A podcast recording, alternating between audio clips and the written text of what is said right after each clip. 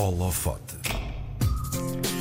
A vencedora da categoria de música da Mostra Nacional Jovens Criadores 2023 é compositora, é baixista, é professora e tem preocupações sociais. A peça que lhe deu a vitória chama-se De Onde Venho. É uma obra orquestral que tenta expressar em som os estados emocionais por que passa um refugiado. Parece um exercício complicado que se torna ainda mais espantoso se dissermos que a autora tem agora 23 anos. Acho que ainda é essa a, idade certa. sim.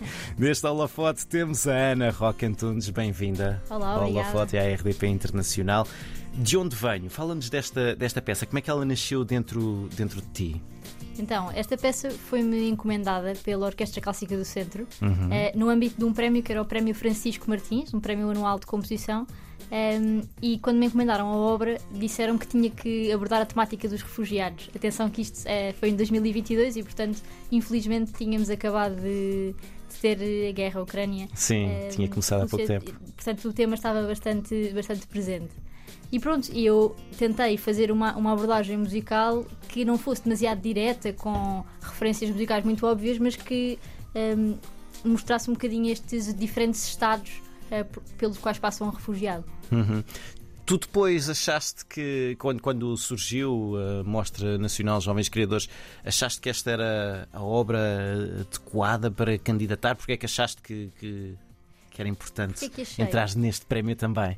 Porque achei que era, era uma obra que me orgulhava de algum modo, porque eu fiquei contente com, com o resultado final eh, e depois de ter eh, visto a obra, ouvido a obra eh, interpretada pela orquestra, Uhum. eh, fiz um videoclipe com várias imagens e também foi um trabalho muito interessante de pesquisa eh, que fiz, nomeadamente nos arquivos RTP. Sim. Em que eh, reuni várias imagens de, de várias guerras, de vários, eh, várias reportagens sobre refugiados e, portanto, achei que o vídeo era mais uma oportunidade para, para mostrar e para aproveitar o concurso de gerador. Que sítios são esses para onde passa um, refugiado, afinal? Não são sítios físicos. Exato, essa foi um bocadinho a minha abordagem. Foi não, não ir para sítios físicos, porque íamos estar sempre a excluir, infelizmente, porque já, já foi um- um- uma crise que passou por muito- muitos sítios diferentes. Mas a minha ideia era mesmo eh, os sítios emocionais, porque são comuns a todos eh, e a todas as guerras, não é? Eh, a questão da fuga, a questão do frio, eh, da dúvida, da incerteza, de, de uma, de uma música que parece que se vai resolver e que finalmente vamos ter eh, alguma paz e de repente eh, é surpreendida por mais um ataque, por mais uma fuga e portanto foi tentar eh, um bocadinho explorar esses sítios emocionais. Uhum. Eu, eu, quando estava a pensar nesta nossa conversa, lembrei-me do Leonard Bernstein, porque ele, num dos seus concertos para jovens, hum, parte da, da pergunta o que significa a música. Eu lembrei-me disto ao mesmo tempo que me perguntava como é que se traduzem emoções para a música. Como é que tu fizeste isso no De Onde Venho?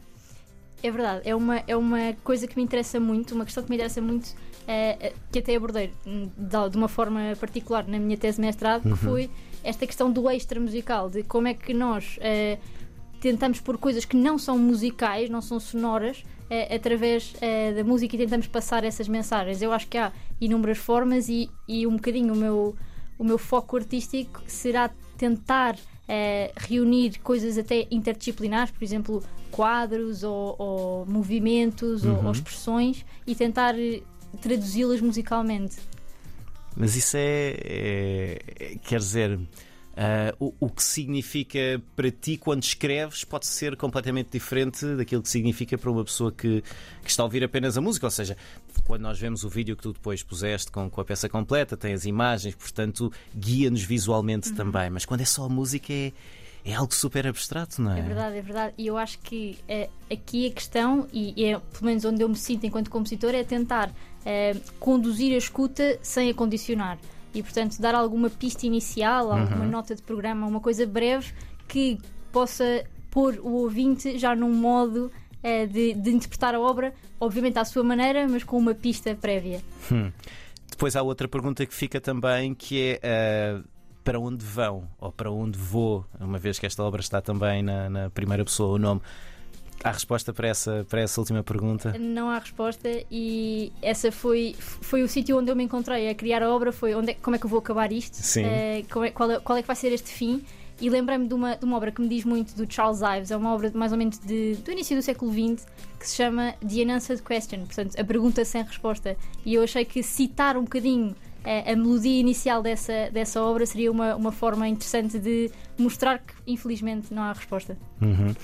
Tu começaste a tocar guitarra, ou, ou, pelo menos a ter aulas de guitarra quando tinhas uh, 9 anos. O que é que te puxou para a música? Já havia historial antes disso? Antes da, da guitarra? Não, não muito. Uh, a minha família, obviamente, gosta muito de música uh, e é ligada à área de alguma forma, mas não são músicos. Uh, e portanto acho que foi um percurso muito normal enquanto criança que se inscreveu uhum. nas aulas e, e, foi crescendo por aí e os interesses também se foram moldando com a idade. Foi a iniciativa tua, quer ir para, para a guitarra? Escolheste especificamente a guitarra daquela altura ou é o que estava uh, disponível? Não, não, eu acho que escolhi mesmo. Eu, na uhum. verdade, os meus pais acho que até já me tinham tentado uh, pôr em aulas de violino e coisas do Sim. género, mas eu percebi que não era bem por ali e, e acho que pedi a guitarra. Sim, ainda estiveste uns, uns anos, uh, uns seis anos com, com guitarra Sim. e depois fizeste a, a transição para o, o, baixo elétrico. Exato. Porquê? Migrei um bocadinho para o baixo. Eu, na altura, quando, quando estudava guitarra, era sempre numa vertente clássica uhum. que me interessava muito, mas que eu não via que fosse uh, ser a minha vida. Sim. E, e mais, mais, mais na adolescência fui.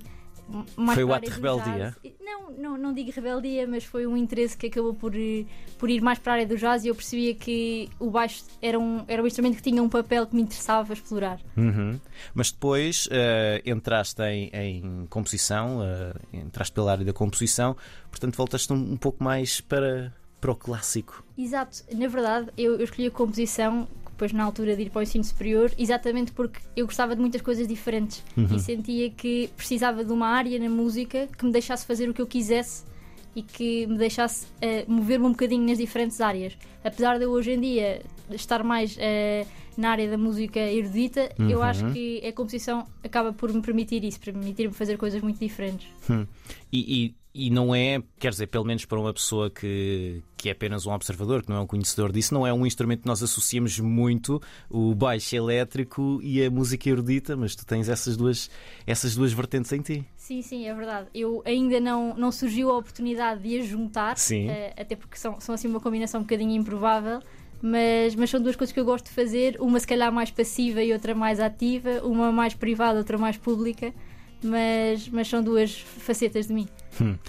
Algumas das obras que tu compões são encomendas, foi o caso deste De Onde Venho. O que é que te pedem quando fazem uma encomenda? Como é que é, vamos dizer, o caderno de encargos para um compositor? Uhum. Uh, então, o briefing muda muito uh, tendo em conta de onde é que vem a encomenda. Se vem de uma instituição, se hum. vem de um ensemble, de um grupo de. ou de um instrumentista mesmo particular que quer uma obra nova. Normalmente falam-me numa duração, portanto, uhum. queremos uma obra de 5 minutos ou de 10 minutos ou um intervalo de durações. Às vezes falam em temática, outras vezes não. Um, e o mais importante é a instrumentação. Portanto, no caso de ser uma orquestra, quantos instrumentos tenho, uhum. uh, que instrumentos é que posso utilizar e, e, é muito por aí. E depois, como é que é o teu processo para começar a pensar essa, essa obra? Então, uh, também vai, ainda é uma coisa nova para mim, portanto, Sim. ainda estou a, um bocadinho a descobrir qual é que é o processo que mais funciona comigo. Eu diria que é para parte de uma, de uma pesquisa muito grande, ou seja, eu antes de ter uma ideia, eu já tenho estas coisas mais logísticas, não é? Duração, instrumentação, etc.